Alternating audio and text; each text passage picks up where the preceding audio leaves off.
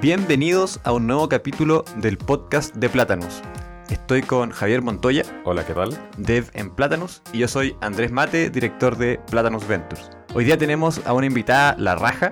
Eh, nos acompaña hoy día Antonia San Martín, CEO y fundadora de Milla Travel.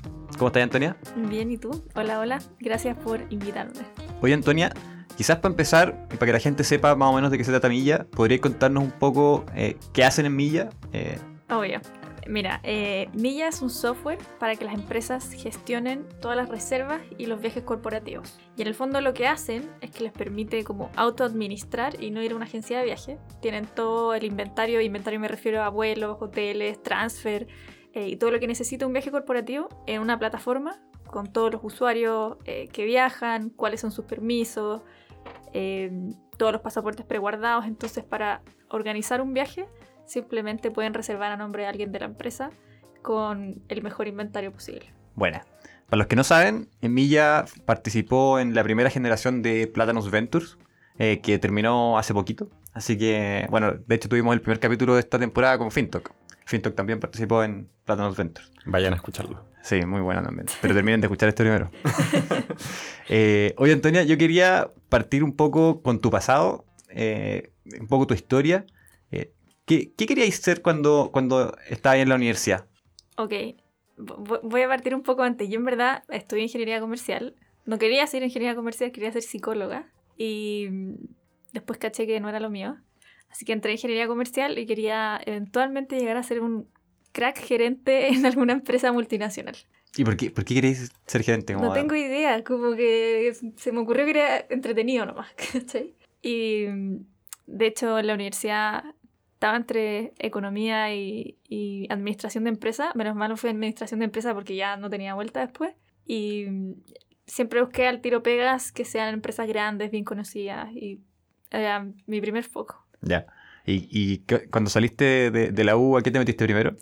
Me metí a Nike, Nike, conocido acá mundialmente en Chile. Saliste Nike acá. Nike. Eh, de hecho, tenía que hacer la práctica y quería demasiado quedar en Nike porque busqué como empresas más importantes del mundo y estaba Nike dentro de las primeras 10. Me conseguí a alguien en LinkedIn y la llamé, que terminó siendo mi jefa en la práctica, después mi jefa finalmente. Y le dije, oye, eh, creo que tú y yo vamos a ser un gran equipo. y me conseguí una entrevista, no necesitaban practicante y ya a las dos semanas estaba trabajando con puesto y todo. ¿Ahí habíais salido de la U? Está en la U. Ah, ya. Empezaste a trabajar mientras estabas en la. Era como una práctica, ¿no? Sí, era como una práctica. Bueno, ¿y qué tal la experiencia en Na- Nike? Nike fue bacán. Ahí, ahí decidí oficialmente que me quería quedar en el mundo de empresario, que duró súper cortito, como se darán cuenta.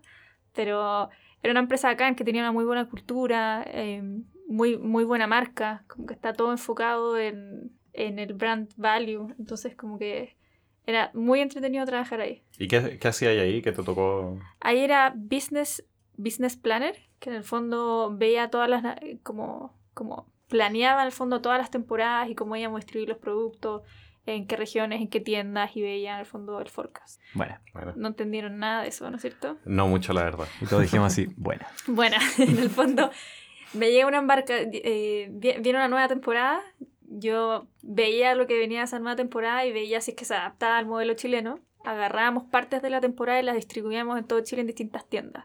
Teníamos que hacer en el fondo que no sobrara mucho producto, pero tampoco que faltara mucho producto. Entonces teníamos que distribuir, que se llama forecast, pero teníamos que como proyectar la demanda eh, de esa temporada en todas las, todas las tiendas de Chile. Bueno, ¿y, y antes erais fan de Nike? Nike, perdón. Eh, ¿O te hiciste fan en el camino Me, me hice fan en el camino. De hecho, me gustaba más Under Armour. Pero Nike estaba arriba Wow. en los puestos. y ahora soy mucho más fanática de Nike. Yo- yo me acuerdo que me leí un libro del, del fundador de Nike, eh, muy bueno. En español se llama No, no pares o No te pares, algo Sí. así. Extraordinario. Y fue como, chao, este- esta es la marca para hacer deporte, sí o sí, no hay otra. No hay Sí. otra. O sea, yo No. también soy medio fan de Nike. Es bacán. Y aparte que tenía algo muy entretenido que cultural, o sea, la cultura, todos hacían deporte. No, en verdad, gran parte de la gente hacía deporte. Pero ponte tú, después de Navidad y antes de Año Nuevo tenían todos esos días feriados. Y era, era como un hito de Nike como para que terminara bien tu año, ¿cachai? Entonces como que tuvieras tranquilidad a fin de año, pudieras relajarte, estar con tu familia y partir con todo el próximo. Y era Qué como una onda. mentalidad muy de deportista como antes de una carrera, ya Desca- Claro. Descansa un par de días y después partís con todo. Qué choro. ¿Y qué pasó? ¿Por qué, ¿Por qué saliste de Nike? Salí porque es- en verdad estaba muy cómoda, me encantaba. eh, y justo me llegó un- una propuesta de un puesto un poquito más arriba de CCU, que también es una empresa bien grande en Chile. Y la tomé nomás, sí. No sé por qué. ¿Cu- ¿Cuánto tiempo duraste en Nike? Duré un año, Ya. un poquito igual. Pero es como lo, lo típico, ¿no? esos como puestos más... Sí, es como lo típico. Claro, un año, un año y medio, dos. Si es que... Sí. No. Y este otro puesto también era como full desafiante y era como más jefatura, entonces me fui. Ya. ¿Y qué onda? ¿Cómo fue el cambio? Fue muy distinto, fue heavy igual. Porque Nike acá en Chile es chiquitito, eh, de haber tenido, no sé, 100 personas, en cambio CCU es una empresa gi- gigantesca, de hecho eh, es como parte de Heineken mundial. Ah, no sabía. Entonces, tiene, tiene como otra estructura, es mucho más jerárquico, Nike es mucho más horizontal también por la cultura que tiene, entonces es un poco más chileno, por así Mm. decirlo. Claro. Pero ah, fue buena la experiencia, súper distinta. Ya. ¿Y te, te gustaba trabajar ahí o, o estás dudosa? Está- siempre estuve un poco dudosa, o sea, es que quedé demasiado enamorada de Nike porque era súper horizontal, entonces podía llegar donde un gerente y preguntarle algo. CCU no es tan así, pero, pero mm, también una empresa donde aprendí muchísimo. Claro. Y eventualmente me cambiaron, o sea, después de seis meses en ese puesto me cambiaron a marketing, que marketing es como, es como lo más, es dentro de lo más importante como de, de las marcas de CCU porque todo está enfocado en marca. Entonces veíamos desde logística hasta publicidad hasta pricing. Entonces estábamos involucrados en todo el proceso. Qué choro. Y eso era bacán porque igual te moldea un poco la visión de lo que hay que ser después en una empresa, cuando, cuando seas founder o cuando queráis hacer tu propia startup. Estás un poco metido en todo, desde legal, aprendí muchas cosas de legal que nadie más hubiera aprendido en otra parte, Mm. eh, de, pri- de pricing, marketing, publicidad. Entonces, igual fue bacán. Buena. ¿Y en, en esa época tú tenías la idea de quizás hacer una empresa en el futuro o es algo que te diste cuenta después eh, que había ya adquirido todos esos conocimientos que sí iban a terminar siendo útiles? No, fue mucho después. De hecho, y aquí me van a matar porque creo que no es el podcast, el, el podcast, el podcast para decir esto. Y como que yo miraba un poco menos a los emprendedores, decía como, ¿por qué sí hay tantas empresas bacanas para trabajar? Y nada, pues, ahora estoy del otro lado de la moneda y pienso al revés. Claro. Oh. ¿Cómo, cómo se ha vuelto la cosa? Sí, Nunca digas de esta agua no beberé. Claro. sí impresionante. Oye, y cuando estabas ahí en CSU, ¿fuiste a un festival, algo así como los, los Oscars de la publicidad? Sí, eh, em, en el mundo de la publicidad, no marketing, es publicidad, eh, existe como algo que se llama Cannes Lions, que son los Óscares de la publicidad, que en el fondo te premian desde marcas innovadoras a campañas publicitarias que, que mueven mucho la aguja de una marca. Y hay algo en, una, en esa competencia que se llama Young Lions, que son gente joven, como más chico de 30, y en el fondo tenéis que competir como creando un producto para alguna marca o creando algo innovador y lo presentáis frente a jueces y después lo presentáis en canes que son puros gallos. Pero es algo que así es como para esta competencia. Sí, Mm. y nosotros ganamos la competencia acá en Chile y eh, creo que fuimos las únicas mujeres que competimos, dos mujeres que competimos allá, eran puros hombres. Y fuimos a competir por Chile a Cannes Lions. Qué grandes. Sí. ¿Y cómo, ¿Y cómo fue esa experiencia? No, fue extraordinario. O sea, para partir, eh, queda en Francia, en Cannes. En verdad se dice Cannes, pero Cannes. Y era demasiado entretenido porque tú llegabas, entrabas al evento que era gigantesco. eh, y ponte tu Facebook tenía playas, eh, todas tomadas por Facebook, que hacían fiestas, hacían carretes, tenían eh, eventos, tenían yates que podías tomar, mostraban todos los partidos. Ya no me acuerdo qué partidos habían, pero hacían campeonatos de, de cosas. Después al lado estaba Google Beach, que estaban ahí mostrando YouTube, ponte tú, estaban lanzando YouTube Music, que en ese entonces, sí, yo pensaba que se iba a comer Spotify, pero no. ¿En ¿Qué año, ¿Qué año fue esto? Esto fue hace como tres años. Eh, y así estaba la playa también de Twitter, eh, todos los emprendimientos, había una cuestión de Pinterest con patinetas, entonces todas las marcas grandes en verdad hacían su- todos sus nuevos lanzamientos ahí. Y por otro lado ya estaban las marcas como más antiguas, que hacían campañas publicitarias gigantescas solamente para allá. Eh, y además había una parte de premiaciones que mostraban como todas las marcas que, que habían logrado awareness de marca, métrica, eh, grandes campañas que habían salido premiadas y era muy entretenido. Era como estar en la cuna de la publicidad, si era heavy. Qué entrete. Bueno, y está, está Mark Zuckerberg, ¿En serio? sí. Que, Wow. Que sí. que no lo conocí. Por Pero si está acaso. Shakira O'Neal, Wow. que lo abracé. ¿En serio? Sí, real, Wow, eh, mira, ¿cómo, cómo lo abrazaste? Yo creo que no, no te dan los brazos. ¿no? Porque estaba y dije, ya, filo, me voy a tirar un piquero nomás. ¿Y te sacaste una foto? No, no, Oh. como que el guardaespaldas era como... Sin foto no, no, no, No, te no, creo. no, pictures, Claro. te lo juro, te juro. Bueno, bacán. ¿Y cómo, y cómo les fue ahí? Como que, después que pasó, presentaron y... Nos fue pésimo, ¿La dura? pésimo, te juro, nos fue pésimo. Como que llegamos y yo...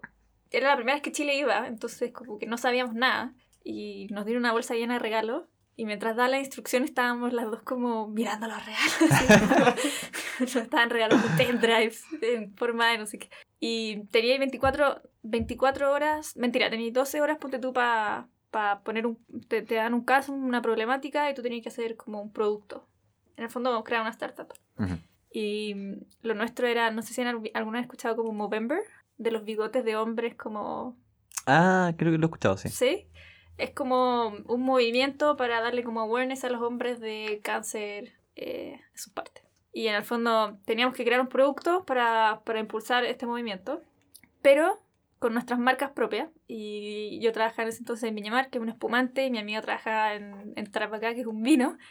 y la única cosa que no se podía promocionar era alcoholes. No. Entonces terminamos, pero ya así dándonos 17 vueltas, creamos un producto pésimo y presentamos y ahí nos dijeron como, bueno, bueno, chao. estuvo, estuvo, estuvo- sí, trata- trataron lo suficiente. Ya, pero la cagó. Primera vez que Chile está ahí, la raja. Sí, no, fue acá. Qué bueno. Y aparte teníamos que presentar en inglés y, y nada, Ya, pero igual le pegáis al inglés, ¿no? tengo, tengo momentos. Estaba Ya. demasiado nerviosa como para hablar bien en inglés. Ah, ya, pero bueno. Pri- primera vez. Sí. Como que es aceptable. Por último te quedaste con los regalos, así que igual. claro. No, y el tengo- viaje. tengo un patín de Waze que es extraordinario. te juro. Como- sí, Qué bueno. Oye, y, y, y después, ¿qué pasó? Eh, ¿cuándo, ¿Cuándo parte Milla? Milla aparte, bueno, por ahí estábamos en el Facebook page que habían muchas charlas y, y estaba lleno de fundadores y, y nos subamos a una charla de una founder, mujer, que todavía no sé cómo se llama y la trataba de buscar así, pero ya desde ese entonces, eh, que ella tenía un chat, a- a- hace un tiempo había creado como un robot que te eliminaba las fotos de tu ex de Facebook. Se vendió a mucha plata y ahora está haciendo como un chatbot y es eh, eh, su empresa crea los chatbots de Facebook. Entonces era una máquina. Y la encontré tan seca que me acerqué a hablar con ella y le dije, bueno, oye, ¿querés seca? Y me dijo, sí, ¿tú en qué estás? Y yo, no, en espumante. Y dijo como, ah, bueno. Y yo, sí, no, nos va filete. Bacán. Y, y como que quedé como, oh, como, ¿qué le cuento? ¿Cachai? No tuve nada que contarle. Y después por ahí conocimos a un, a un tipo en una comida también que, que mm, nos comentó, no, también era founder de una startup como bien conocida según nosotros y nos decía como solucionen un problema, atrévense, se van a arrepentir y ahí quedé como un poquito con el bichito. Mm, Y ahí partimos como con la idea, pa- partió la idea de un milla. ya. ya. ¿Y partiste con, con la misma amiga o compañera con la que fuiste? No, Ah. ella, ella eh, sigue en CSU y está feliz en CSU y se va a quedar en CSU. Ya, bacán. Sí. De hecho, partí sola. eh, convencí a una amiga del colegio, de la universidad, que era muy seca, pero al final, después como de dos o tres meses, me dijo, no, esto en verdad no es para mí, Ya. emprendimiento no, es mucho más glamuroso de fuera que, Mm. que, que Claro, adentro". estando adentro. Hay Sí. mucho sesgo de selección también, porque los, los que uno llega a conocer es porque probablemente ya pasaron por todas las etapas como más duras. O Sí, Los que no conoces porque se murieron en se el murieron en camino. el camino. Sí. Claro, cierto. Oye, ¿y, y estuviste cuánto tiempo sola con Milla? Ahí estuve. Lo que pasa es que estábamos las dos y postulamos a una incubadora conocida acá en Chile, que amo. Y dentro del plan de esa incubadora es, bueno, te paso la plata, pero tenés que, tiene que haber un founder dedicado. Entonces dijimos, ya, pues renunciamos las dos. Y renuncié yo. Y después ahí mi amiga dijo, ¿sabéis que en verdad No se atrevió. la estoy viendo negra, así que aguántame un mes. Y después de eso, esta incubadora al final nos dijo como, oye, lo presentamos a Corfo, nunca nos ha pasado esto en la historia, pero los rechazaron. Y yo, pero si me estáis bebiendo. La dura. Es, es- acabo de renunciar a mi pega. Y, y me dijeron, sí, repostula, pero debería ir como poner algo de inteligencia artificial o, o no sé, como, como ponle más salsa, es como que tu emprendimiento va para eso, para blockchain. Y por ahí les dije, si no sé lo que es el blockchain. Lo, leo, lo leo en Google no lo entiendo. ¿Cómo voy a poner algo de blockchain? Me van a preguntar y les voy a decir, ¿cómo dónde esté? Entonces al final repostulamos, pero por la misma postulación y Corfo lo rechazó. Así que nada, ya estaba afuera y dije, bueno, esto hace sentido afuera. Está pasando en Estados Unidos. Hay una empresa que se había valorizado en 4 billion esa semana, ponte tú. Y había otra, otra startup que estaba también en, en, en España, rompiéndola. Dije, ya, voy a, voy a probar. Yo, Y- yo- hay, hay algo que, que todavía no cacho bien, que es cómo llegaste a eh, ese problema en Ah. específico. Ya, lo que pasa es que en, en- en el festival, de hecho, me cancelaron un par de vuelos y nosotros trabajamos con una agencia de viaje y no me contestó la ejecutiva, el pasaje no era flexible, no sé qué. me- al final terminé con mil problemas, terminé pas- pa- pagando el, el ticket yo, o sea, el, el ticket, la reserva de vuelo yo, me terminé pagando un hotel, como ya así de- desesperada. Y peleándome con la agencia de viaje y la agencia de viaje peleándose con la empresa y decía, pero si no pueden, alguien ayúdeme, ¿cachai? Y volviendo a CCU, contando, más o menos contando, me di cuenta que en verdad todo el mundo le pasaba lo mismo, que es que la, age- la agencia de viaje, que siempre, que habían mandado a un ejecutivo que tenía que irse a China, a Perú, al gerente, ponte tú, y como que caché que más encima para, las- para las secretarias que reservaban era así a lo peor, como que les decía, oye, tengo que viajar, y te ponían una cara de así, y, y, y había políticas 20 tenés que, tenés que hacer la solicitud hace 20 días antes de viajar. Terminábamos reservando el ticket un día antes porque como entre el pimponeo de la agencia de viaje y no sé qué, terminaba y un día antes pagando una millonada. Era como, pero si tú viajando te metías a la tambo, te metías a despegar, reserváis en 5 minutos, la mejor opción, ¿por qué no puede pasar eso en, un- en una empresa? A un amigo le pasó que estaba trabajando y le, le encargaron el comprar varios pasajes eh, como para, porque iban a, a Europa, no sé qué, no sé qué cosa. Y se le olvidó que ya había comprado uno de los pasajes y terminó comprando dos pasajes para una misma persona. Y después fue todo un, Oh. un cacho porque como que había gastado, o sea, ya se había gastado esa plata y después tenía como que devolverlo y fue muy eh, ridículo. Le- no- Mm. nos burlamos harto de él. Dice Pero- un nombre. Ah, no. No, no. Pero, pero significa que igual es algo que es algo que pasa, po, o sea, como Sí, tener po. esta cuestión como tan eh, Como que hay problemas y Mm. ojalá que haya alguien capacitado para solucionártelo. Claro. Oye, ¿y cómo partiste? ¿Qué, qué fue lo primero que hiciste cuando, aparte de postular a esta incubadora? Ya, lo primero que hice fue, dije, ya, necesito ver si en verdad esto, esto efectivamente hubo un problema. O sea, no, a ver, eso es mentira. Partí en verdad tratando de hacer un primer MVP, que no funcionó, porque no sabía lo que era un MVP, en verdad no lo entendí. Y como ese MVP no funcionó, que nunca llegó como a desarrollarse porque era... No, no entendía lo que era un MVP, dije, ya, filo. Fui a un carrete de mi hermana, chica, y agarré a sus amigos y les dije, el que me trae un ejecutivo de sus papás que te- te- tengan que viajar demasiado por su empresa, les pago 100 lucas si es que necesita mi ayuda, si es que necesita como de un robot automatizado. Y así llegaron las primeras empresas. Llegó, de hecho, el primer cliente de alguien que estaba haciendo el metro en Colombia. Siempre te hablo de él. Que viajaba, no sé, tres veces a la semana y lo odiaba. Y porque me decía, yo estoy haciendo la parte de ingeniería del metro en Colombia. Tengo a seis pelagatos más encima viajando conmigo. Yo los tengo que reservar con mi tarjeta. Tengo que ver las, eh, las facturas que nunca me llegan. Los cambios los veo yo. Al final siempre me termino confundiendo. Me dijo, y en verdad esta no es mi pega. Como que yo no hago esto. Se me perdió mi carnet, se me, se me, se me venció el pasaporte. Entonces de repente llegué al aeropuerto, no me pude subir y tenía una reunión. Entonces me decía como, esto para mí es un tema desagradable, es como un tema desagradable nomás. Y dije, oye, pero ya, no te preocupes, tengo la solución. Eh, tengo un WhatsApp que en verdad es un chatbot que se llama Agustina, que era yo, eh, que es full automatizada y te va a ayudar y te va a reservar y todo. Y ese fue nuestro primer cliente y así después llegaron tres o cuatro más como en ese contexto. O sea, básicamente le hacías toda la pega tú a mano nomás. Le hacía toda la mano y tenía como respuestas como preseteadas en un Excel, como, Ah. como confir- eh, confirmación exitosa, y se lo mandaba, ¿cachai? Para que pensaran que era como más... Y hacías copy paste nomás. Sí, era más pro. Pero Y- eso, a eso mismo le podíais decir que era inteligencia artificial en la otra postulación. Sí. Y, y nadie sabía. Nadie Nadie se se iba a da dar cuenta. cuenta. Porque nadie sabe lo que es. Y ahí ya el segundo paso fue que me hice como afiliada a despegar.com, que es como que te dan un- una parte de la comisión de sus ventas. Y mm, al principio reservaba yo directamente la TAM, después empecé a usar esta cuestión de despegar y, y ahí empecé como a agarrar más proveedores. Y dije, ya, esto da para algo más. Bacán, bacán. ¿Y cuándo, ¿Y cuándo empezaste a automatizar algo? Ya, ahí en ese proceso dije, esto da para algo, así que contraté a una empresa de desarrollo de software que me recomendaron en Startup Chile Y hicimos un plan, yo le hice casos de uso. Me dijeron ya, en dos meses te lo vamos a tener. Al final eran seis, ya habían pasado tres meses. Y al final caché que en verdad no iba por ni una parte, así que los terminamos echando. Terminamos, los terminé echando. Yo y Agustina. ¿Y Agustina hizo, hizo la pega de, de decirle chao o fuiste tú? No, fui yo, fui Ah, yo. Sí, la CEO tiene que ahí ponerse los pantalones. Eh, bueno, y después de eso eh, contraté también a un, a un developer que me habían recomendado de, ya no me acuerdo de dónde, y desapareció. Habíamos partido el desarrollo y todo desapareció.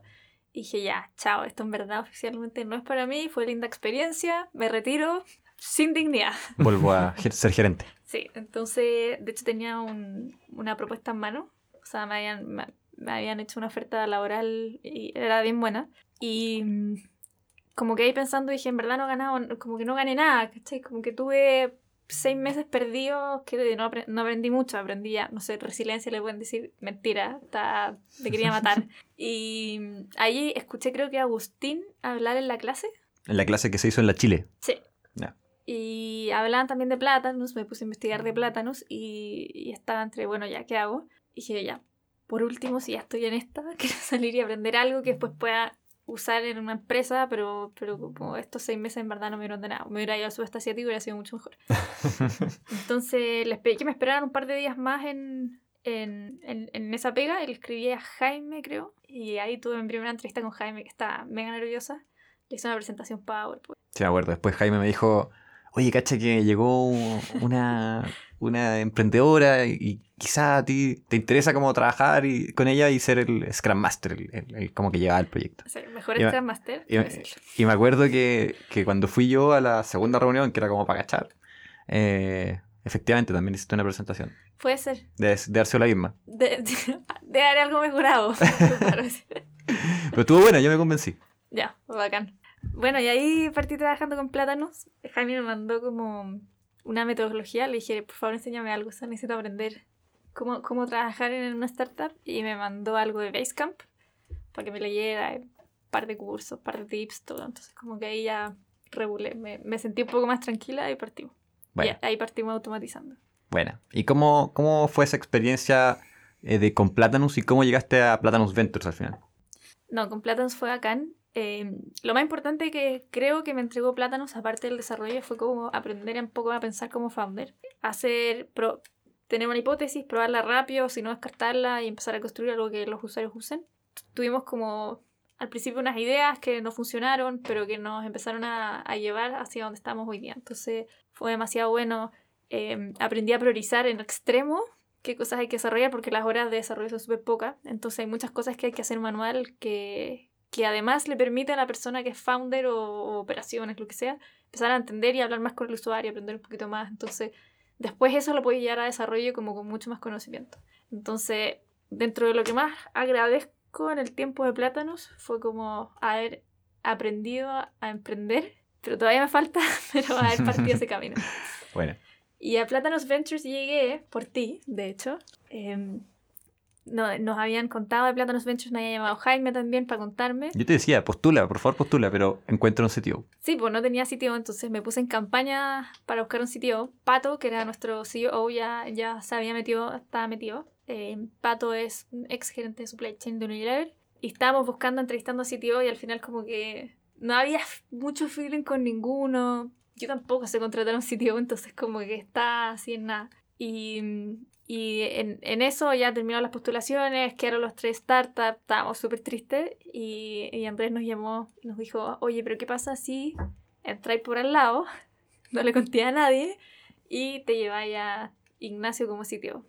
Ignacio era el desarrollador en Milla en ese tiempo, en- Sí. como trabajaba en Plátanos. Sí. Nada, yo pensé que me estaban haciendo como un tipo de bullying, me estaban grabando. Entonces como que le dije, ya, pero ¿qué ganan ustedes? Y me dijo, no, no, como que te vaya bacán nomás. Y yo, ya, pues.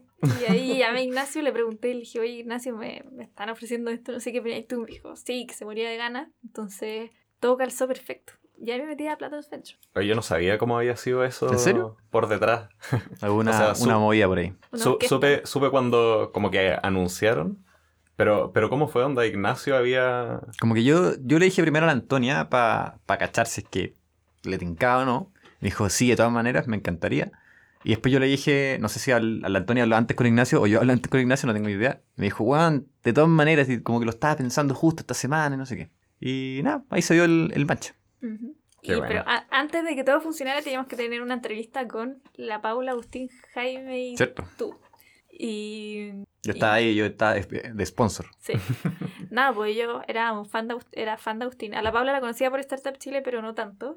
Pero a Agustín lo había visto en la clase, entonces como que había sido peor la inspiración. Y estaba más nerviosa que... Generalmente me pongo muy nerviosa cuando hablo con los plátanos. Pero, pero es como es como un nervioso funcional. Sí. Como, Nervioso funciona. Sí, como Buen que- término. como que te, te reí. Eso es como tu modo de ponerte nerviosa. Como ahora. Ah. Em, pero nada, sí, tuvimos esa entrevista y ahí estábamos. De hecho, terminó la entrevista y nos dijeron como, ya, ¿y cómo seguimos? Nosotros le avisamos. Y nos cortaron. Y yo, ¿pero qué onda? y te escribí como, oye, ¿alguna noticia? Te avisamos. Y yo, este nivel de misterio no es para mí. El suspenso. De suspenso. Bueno, al final salió todo bien. ¿Cu- ¿Cuánto llevaba el programa cuando, cuando ustedes se sumaron? Yo no me acuerdo. Ya como un mes y medio, dos meses. Ya, o sea, estuvieron como cuatro meses más o menos Sí, en Platanus Ventures. sí. Bueno. ¿Y cómo, ¿Y cómo fue la experiencia ahí de, de Platanus Ventures misma? Fue bacán. Por varias razones. Primero, es muy... a- o sea, yo creo que los founders de repente necesitan tener a alguien con más experiencia que te diga como... Esto sí, esto no. Nunca te dicen esto sí, esto no, pero como que deja perder el tiempo en puras tonteras, que nos pasa demasiado, sobre todo a los que son, somos first time founders. Y además que ya han tenido esos problemas, entonces te lleva como, como empezar a acelerar muy rápido el desarrollo, la toma de decisiones y empecé como a hustle Mm. mucho más rápido, entonces era bacán. Aparte, bueno, tener a Pedro, a tener a Agustín, tener a, a Jaime en el fondo que tienen esos niveles de experiencia ha sido también muy valioso para el equipo. Ya, bacán. Oye, y al final del programa hicimos este evento, el, el Demo Day, donde tuvieron que presentar frente a, a un grupo de inversionistas. ¿Cómo, cómo fue la preparación para ese momento y, y qué pasó después? Fue bacán porque dentro de todo igual cerramos un ciclo. Eh, nos preparamos, primero Agustín como que no, nos contó más menos como cuál es la idea del Demo Day y, cómo deberíamos hacer las presentaciones, así a nivel súper tranqui. Y mm, creamos, o sea, hicimos las presentaciones como súper enfocadas también en como lo que hemos logrado y hacia dónde vamos. Eh, lo hicimos con el equipo, lo practicamos un par de veces y después lo presentamos en el demo y con los inversionistas. Obviamente estábamos súper nerviosos y ya la última semana estuvimos full dedicados a eso, pero Algo que yo encontré entretenido de, de como la preparación y, el evento, porque el evento fue en vivo y lo streameamos, entonces había como incertidumbre, como de que, de que puta, se cortaba el internet y, y cagábamos. Y entonces como el hecho además de que fuera en vivo, según yo, le añade como una cuota de, de emoción que, que lo hace como más rico el cierre. Como, sí, o sea, de hecho, ponte tú en Startup Chile es grabado y tú mandas el video y en verdad es súper distinto porque acá tenéis los nervios, eh, sí, es muy totalmente, distinto. totalmente. ¿Tú además creéis que es mejor en vivo o grabado? es mucho mejor, o sea, yo creo que para nosotros es mucho más agradable grabado porque podéis hacerlo mil veces, pero es mucho más rico eh, hacerlo en vivo, de todas maneras. Sí. Además, como, como el hecho de ser una experiencia como media estresante y media Sí. como emocionalmente fuerte, hace que toda la generación de Platinum Ventures sea, sea como más unida. como Sí. que se unen un poco en ese, en ese proceso. Sí. Es choro, yo lo encontré bien entretenido. O sea, de hecho me acuerdo que antes de las presentaciones como que respiramos todos los que presentamos, así como, no me acuerdo, hicimos, ya no me acuerdo qué hicimos, pero como que estábamos todos sentados así mirándonos las caras y, y era bacán porque estaba emocionado por el de al frente y después estaba nervioso por ti. Qué No, choro. Fue Bacán. muy entretenido. Yo lo pasé muy bien también. Eh, oye, ¿y qué pasó después? Después, instantáneamente fue la ronda virtual, que en el fondo llegaban inversionistas y, y eh, no, no, invertían tickets mínimos de 6 mil dólares. eh, y eran tres días, entonces nos agendaron un par de nos agendaron reuniones para ese viernes, otros para el sábado, domingo, entonces estuvimos como todo ese periodo como bien atentos. Y mm, al final, después de eso, más encima llegaron otros inversionistas un poquito más grandes también con reuniones y para algo posterior. ¿Ustedes estaban viendo en vivo ahí cómo iba la, la ronda virtual? Al principio sí.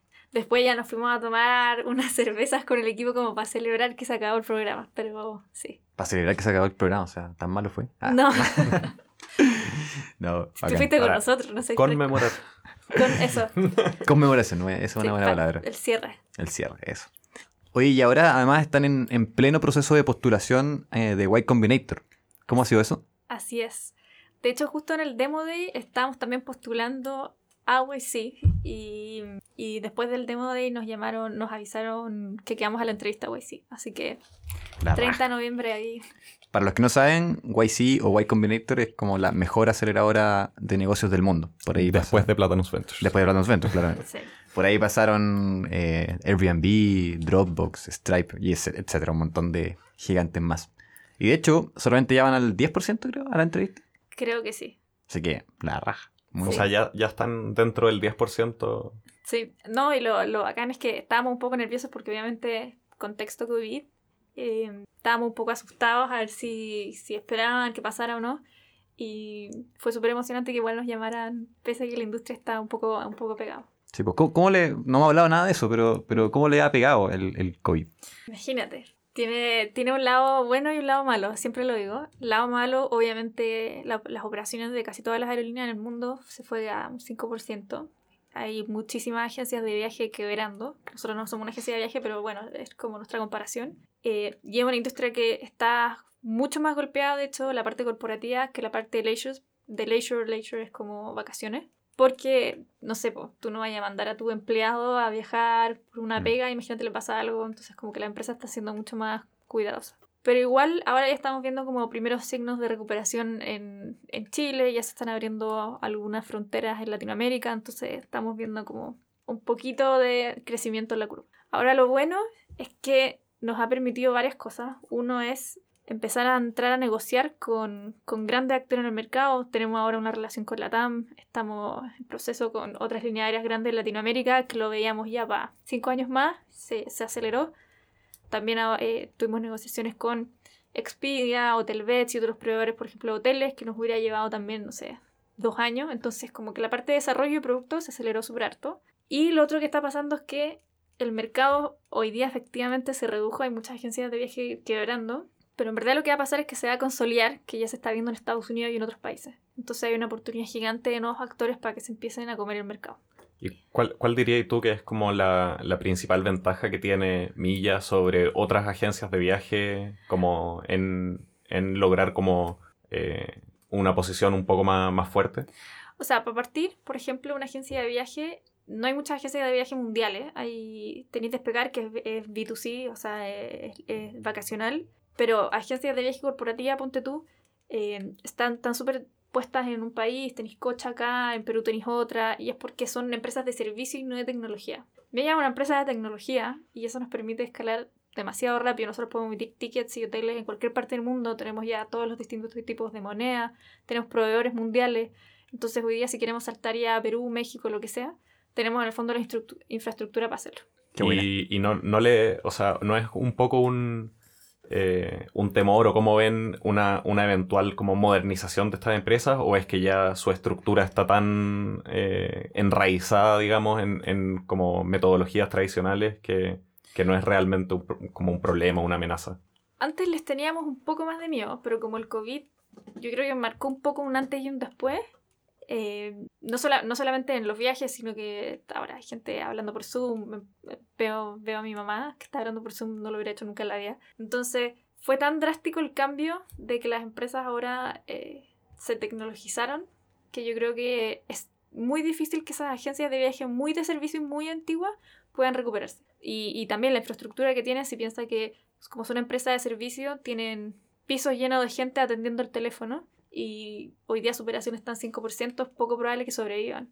O sea, las empresas que van a sobrevivir son, un- son pocas que tienen una espalda gigante atrás. Y O las startups que están partiendo y son chiquititas. claro, Bacán. Empresas que tienen la agilidad para, Sí, pues, para moverse, para para cambiar. adaptarse para a esa adaptarse. velocidad. Sí, sí. Oye, Antonia, ¿y qué se viene para Milla en el futuro? Mira, hoy día tenemos clientes que están usando la plataforma y, y que están viajando, pero nuestro objetivo es eventualmente crecer hacia Latinoamérica.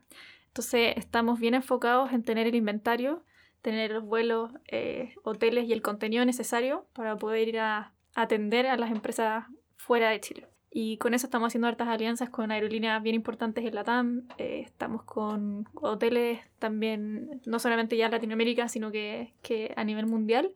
Cosa de que cuando se empiecen a abrir las fronteras tengamos la oportunidad de expandirnos rápido. Bueno, bacán. Oye, ¿y, y de, ¿y de otras partes del mundo como no Latinoamérica se puede usar milla? Sí, de hecho, o sea, han, han llegado empresas, ponte tú, españolas que, que se inscribieron, están, están inscritos y quieren usar la plataforma. No la han podido usar por, por COVID, pero de hecho ya estamos haciendo algunos de los cambios que necesitaban, pasar a, pasar a euros, la parte de facturación y todo. Así que estamos esperando que se puedan viajar para hacer las primeras pruebas con ellos. Qué bacán. Ujú. Oye, ¿cuáles, ¿cuáles diríais que son las eh, principales como limitaciones o, o qué es lo que, lo que más eh, los frena para crecer más rápido? En serio es COVID. Hoy día, sí, hoy día en verdad el mayor problema lo- tiene, tiene lados súper buenos y lados súper malos. El lado bueno es que hemos conseguido partners que son estratégicos mundiales que en un escenario normal nunca nos hubieran pescado. Entonces, estamos construyendo una plataforma global. Ahora, el problema es que efectivamente no estamos creciendo como, como nos gustaría o como quisiéramos, porque los vuelos están restringidos, el movimiento terrestre también está súper restringido. Entonces, nos queda todavía un tiempo de reactivación que va a ser mediano. Bueno, Oye, Antonia, ¿y, y están buscando developers o otros cargos? Sí, ¿por qué me vaya a ofrecer alguien de plátano? No, imposible. sí, estamos buscando devs. Así que lo que Nada, pues ahí si es que antes tienen que escribir a algún lado, si es que hay algún interesado. eh, ignacio arroba milla punto travel, Ignacio, el sitio, el sitio el ex Plátanos. ex plátano. Así. Muy bien, bacán. Ya pues, dejémoslo hasta acá. Muchas gracias a todos los que nos escucharon. Gracias, Antonia, por venir. No, gracias a ustedes por invitarme. Nos vemos en el próximo capítulo. Chau, chau. chao.